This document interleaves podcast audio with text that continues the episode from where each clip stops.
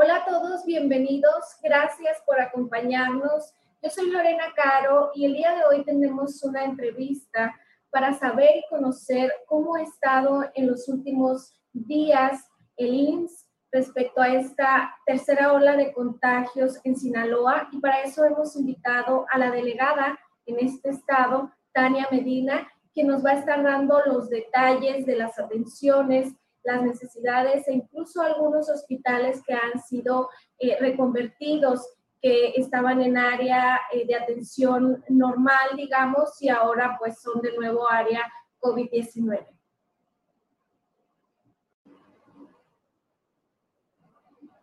Aquí, aquí nos encontramos con la delegada del IMSS en Sinaloa, Tania Medina. Gracias por aceptar esta entrevista. Hola, buenas tardes, Lorena Caro. ¿Cómo está? Muy bien, gracias a Dios. Mire, aquí la estamos buscando para que nos platique un poco sobre, bueno, esta, estamos viviendo esta tercera ola de contagios de COVID-19. Eh, ¿Qué acciones han implementado ustedes en Sinaloa para manejar esta situación que sabemos no es fácil?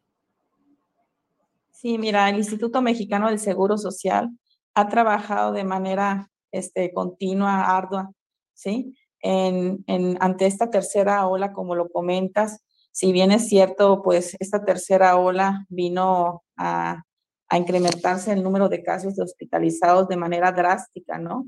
de tener ya nosotros este, 70 pacientes en el, precisamente en, el 2 de junio, ¿sí? En, a, a, seis semanas ya teníamos casi 500 pacientes hospitalizados. Eh, esto incremento tan drástico que se dio, eh, lo que hicimos nosotros es de nuevo a volver a reconvertir camas hospitalarias nosotros ya teníamos solo tres, tres hospitales atendiendo pacientes COVID.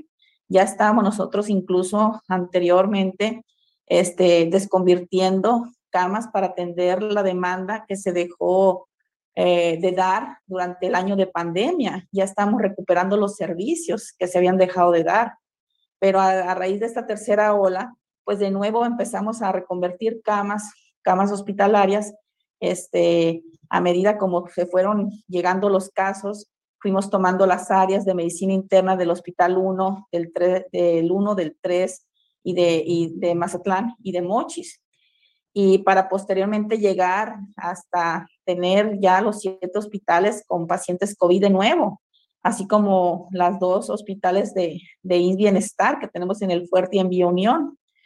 ¿Qué empezamos a hacer? Pues de nuevo, a de nuevo contratar eh, eh, los trabajadores, las plazas temporales, 1.700 plazas temporales de nuevo volvimos a contratar.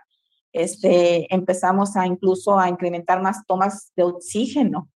Este, además también, incluso en Mazatlán, eh, tuvimos que, que este, de nuevo colocar otro, colocar un tanque más de tanque termo para tener mayor capacidad de, de oxígeno en Mazatlán.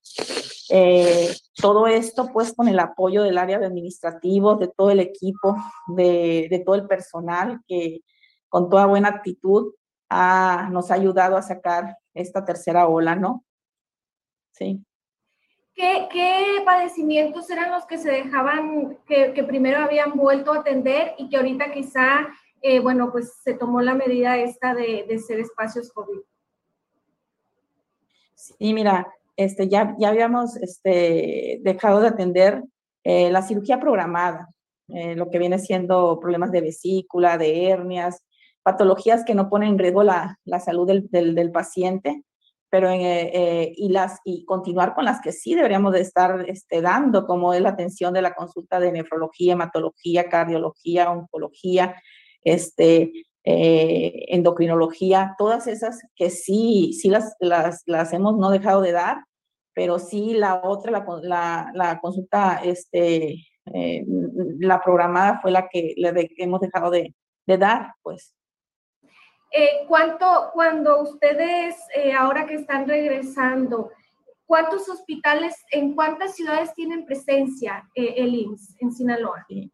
Mira, en todo el estado, en los siete hospitales, ¿no? Tenemos en Mazatlán el Hospital 3 de Mazatlán, aquí en el 1, aquí en Culiacán, el HGR1, en Abolato también tenemos este, un hospital, en Costa Rica, en Guasave, en Guamuchil, en Mochis, todos los siete hospitales este, trabajando para la atención de pacientes COVID, eh, además de los dos que te comenté de la de Bienestar, que es el Fuerte y Vía Unión. Pero también te quiero comentar que también ante esta demanda de pacientes respiratorios, pues eh, también las unidades de medicina familiar nos ayudaron con la instalación de módulos eh, de atención respiratoria, que son los módulos MARS.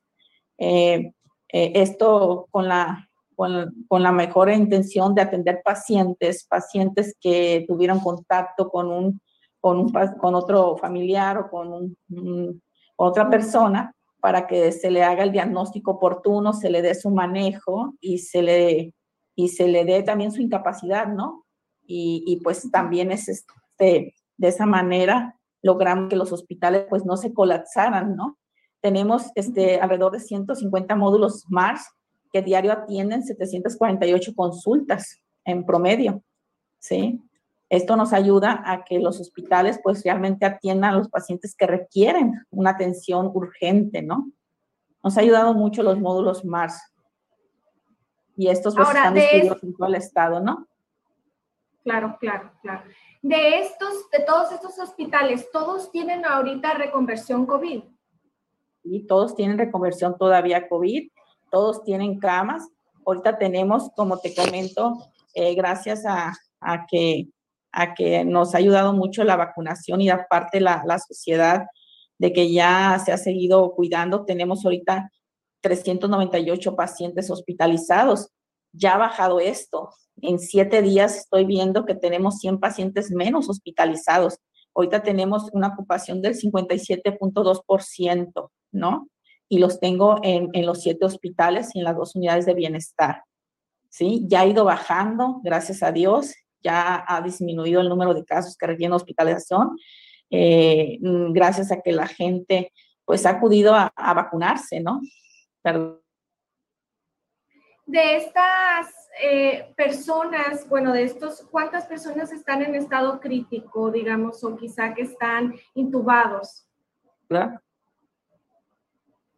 Sí, mira, tenemos alrededor ahorita de, de los 398 pacientes que están hospitalizados, alrededor de 60 pacientes entubados que tienen mayor riesgo. Otros están con un módulo que se llama CIPAD, que es módulo este también de, para ayudar a, a, de oxígeno, ¿verdad? Y, y, este sí, siguen pacientes graves todavía por tener otras patologías de fondo que complica esta enfermedad. ¿Cómo han manejado ustedes eh, la distribución o el apoyo, digamos, en cuanto a la, al oxígeno? Ya ve que es algo que se, que se receta mucho, que se necesita mucho para los enfermos que están viviendo en casa la enfermedad, pero ustedes cómo lo manejan?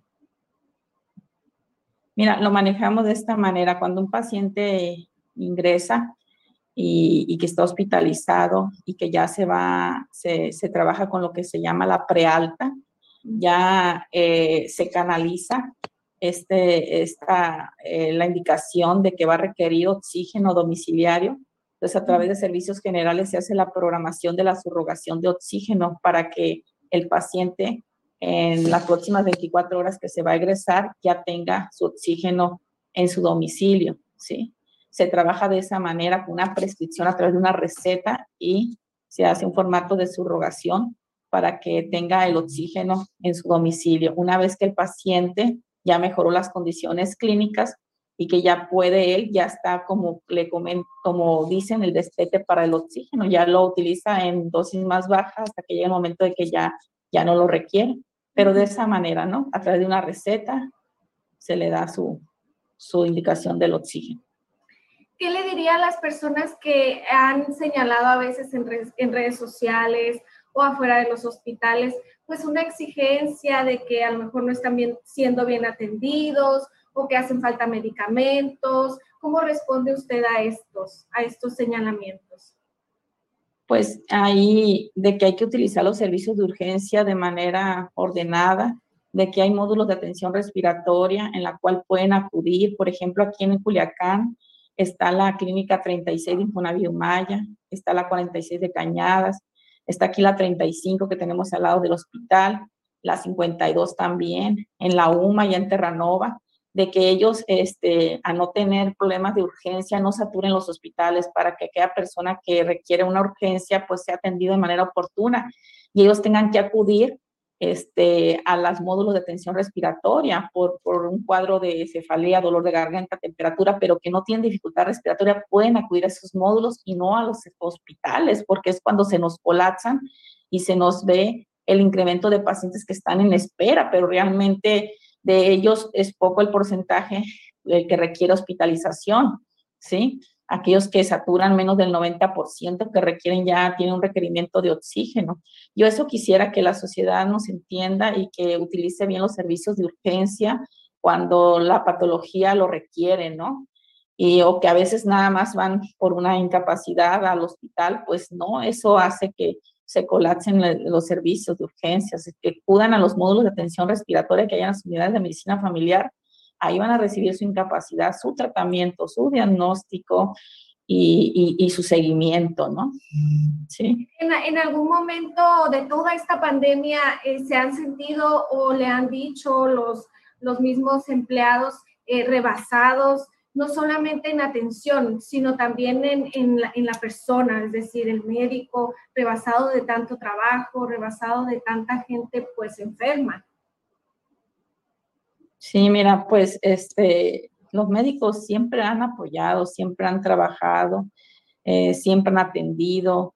Eh, sabemos que, que hay, ellos están por turno, ¿no? Está un turno en la mañana, turno vespertino, jornada acumulada, en nocturno pues sí, sí es un poco pesado, ¿no? La patología que se atiende, porque son pacientes que en un momento dado van a, van a estar con una vigilancia más constante, más de, de, atención inmediata, de trabajo en equipo.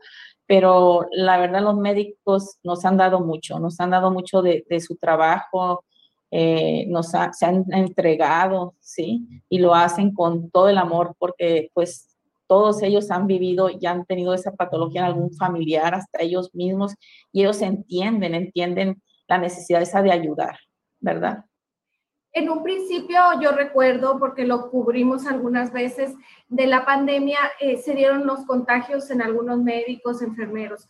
Después, bueno, ya se les vacunó. ¿Cómo ha sido ya este proceso después de la vacuna? ¿Han seguido habiendo contagios, entre ellos algunos? este, cómo se ha controlado entre el personal? Mira, gracias a Dios, este, de los 12 mil trabajadores que tiene el Instituto Mexicano del Seguro Social, la mayoría están vacunados y gracias a la vacuna ellos han enfermado, pero se han tratado de manera ambulatoria en casa, este, y no han, no hemos tenido hospitalizados trabajadores SINS. Eh, te comento nada más, tuvimos un caso de una trabajadora embarazada donde ella no se había vacunado, le habían indicado este, es un médico particular, pues que no, no, no se vacunara, ¿no? Pero se fue de alta, estuvo bien, no hemos tenido defunciones, gracias a Dios, en esta tercera ola, y pues vamos bien en ese sentido, gracias a la vacunación de todo el personal. Sí hemos tenido casos positivos, pero se han manejado, como te comento, de manera ambulatoria. ¿Ha habido alguna, algún avance, doctora, en cuanto a los tratamientos? Por ejemplo, hoy escuchaba que la OMS estaba eh, viendo algunos tratamientos, pero ustedes el tratamiento que aplican a las personas este, con COVID-19 ha cambiado, les han dado ustedes nuevas indicaciones de algo que se pueda hacer para mejor de, las, de los pacientes. No, el tratamiento ha sido, ha sido el mismo. Sí, aquí lo importante es eh, hacer una buena historia clínica y pedir estudios de laboratorio de manera oportuna aquellos pacientes que lo requieren, aquellos pacientes que tienen factores de riesgo, están monitoreándolos y estarlos manejando. El manejo que se ha dado, pues, eh, es el mismo que viene desde la primera, desde la primera ola, ¿no? Aquí los manejo con, con esteroides, el manejo este, con medicamentos, eh, como tipo, porque como sabes es un problema viral, ¿sí? Es una patología viral que muchas de las veces este, llega eh, alguna bacteria, llega alguna complicación y sigue siendo el manejo con esteroides anticoagulantes, este, antiinflamatorios, antipiréticos, este, sigue siendo este, lo mismo. Lo que sí quisiera decirte, pues que la gente evite automedicarse, que acuda con el médico. Eso es muy importante porque también el abuso de esteroides o no utilizarlo de manera indicada, oportuna o que desde un inicio todo eso pues puede este, acelerar o complicar la enfermedad, ¿no? Entonces aquí pues siguen siendo los medicamentos anticoagulantes, este, esteroides, eh, y otros más que, que, siguen, siguen utilizándose. Doctora, se ha dicho mucho que son ahora los niños eh, y los jóvenes quienes están padeciendo esta tercera ola. Usted desde, desde la vista del, del hospital del IMSS, ¿cómo ve esta, esta reacción? ¿Es realmente cierto? ¿Qué evidencias tienen ustedes?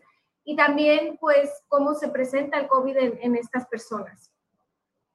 Mira, sí hemos tenido casos de pacientes, personas este, jóvenes este, complicadas, esto debido a, padecimientos de fondos, la obesidad nos, nos ha, se ha sumado a, complicar esta situación, la obesidad, la diabetes, la hipertensión, este, o patologías que, por ejemplo, en niños que, por ejemplo, que tienen parálisis cerebral infantil, los niños con, con, síndrome de, de Down, este, eh, ellos sí, la enfermedad no se, se, ha comportado de manera más agresiva. Eh, gente con, que tiene su sistema de defensa bajo, sí, pacientes con cáncer, son los que sí se nos ha, ha complicado, ¿no? Eh, y son los que pues no les va bien, ¿no? Ahorita pues actualmente tenemos más que dos niños hospitalizados, están muy bien, gracias a Dios, uno de 15, otro de 11, pero va bien, va bien, este, esperemos se egresen en corto tiempo pero sí, pues hemos tenido defunciones este, en niños, hemos tenido nosotros tres en el instituto, niños con patologías que, que complicaron esta enfermedad, ¿no? Con, mm, con, por ejemplo, retraso psicomotor y, y, padecimientos este, con, de leucemia o con otra enfermedad que, que, que le complica, ¿no? Eh, ¿qué le diría a la gente para que se prevenga en este momento de, del COVID-19? Parece que a veces lo decimos mucho, pero es necesario. Sí, mira, yo los invito a todos, ¿verdad? Que acudan a aplicarse la vacuna. Ahorita es la mejor eh, herramienta que tenemos para, para evitar este, enfermarnos, complicarnos, hospitalizarnos y morirnos, ¿no? Entonces, sí nos vamos a enfermar, pero no, ya teniendo las dos dosis de vacuna, ya esta te da una mejor protección y, cuidarnos y seguirnos cuidando, ¿no? Sobre todo el uso correcto de cubrebocas, el lavado de manos, la utilización del gel, la sana distancia. Pero ahorita es invitarlos, ahorita estamos este, vacunando aquí en Culiacán la segunda dosis de 40 a 49 que estamos este, invitándolos que toda la gente mayor de 18 años que no se ha vacunado acuda. Ahorita es el momento para vacunarse en los cuatro macrocentros que tenemos para que con esto ya tengan un factor de protección, ¿no? Que quizás la, ya con la segunda dosis ya te da una mejor protección para evitar que te compliques, ¿no? Entonces, ahorita es, es eso, ¿no? Hacer la invitación a la población de que acuda a vacunarse. Aquellos que pues ya se les pasó porque estaban enfermos y no podían vacunarse, pues es el momento, ¿no? De acudir, ¿no? Ya hace bienestar, el programa de bienestar nos apoya mucho en hacer la distribución por, por, por apellidos para que acudan a vacunarse, ¿sí? Y que, y que aquella gente que no se ha vacunado, pues a invitarla a que se vacune. ¿Cuánto tiempo, cuánto tiempo después, esto nos lo preguntan mucho en redes sociales, y es cuánto tiempo después de haber padecido el COVID se puede vacunar la persona, doctora? Tres, semanas después del inicio de los síntomas, si ya no hay ninguna este, sintomatología y, y que ya no tiene positivo, porque se dice que a las dos semanas, tres semanas ya, a las tres semanas ya sale negativo el resultado, se puede acudir a vacunar, ¿no? Tres semanas después del inicio de los síntomas. Claro, con con una previa este, valoración, si, si así lo requiere el, el paciente, ¿no? Actualmente se espera, bueno, se habla de este regreso a clases. Este, ¿Usted qué opina de esto, viendo eh, las condiciones en Sinaloa, de, la vacunación, pero también de los contagios? Sí, pues mira, eh, yo pienso que ahorita todavía es el momento de, esperarnos no podemos saber qué va a pasar en tres semanas. Esperemos que ya el número de casos se reduzca, que ya la mayor, eh, ahorita en esta semana terminamos ya la vacuna de 18 y más, ¿verdad?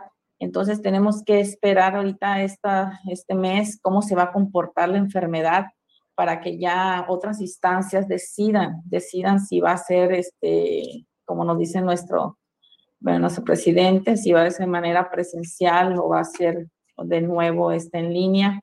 Pero pues hay que esperar ahorita qué pasa en estas dos, tres semanas, ¿no? Cómo se va a comportar esta enfermedad, porque esta enfermedad ahorita, a como lo vemos, no tiene palabras, ¿no? Ya nuestra tercera ola, pero que esperemos que con la vacunación este, ya no se presenten tantos casos y esto se controle. Vamos a esperar a ver qué dicen nuestras otras instancias y que con la suma de, de reuniones ya se tome una decisión, ¿no? Que sea la mejor, la mejor para los niños, los maestros, el pueblo, todos.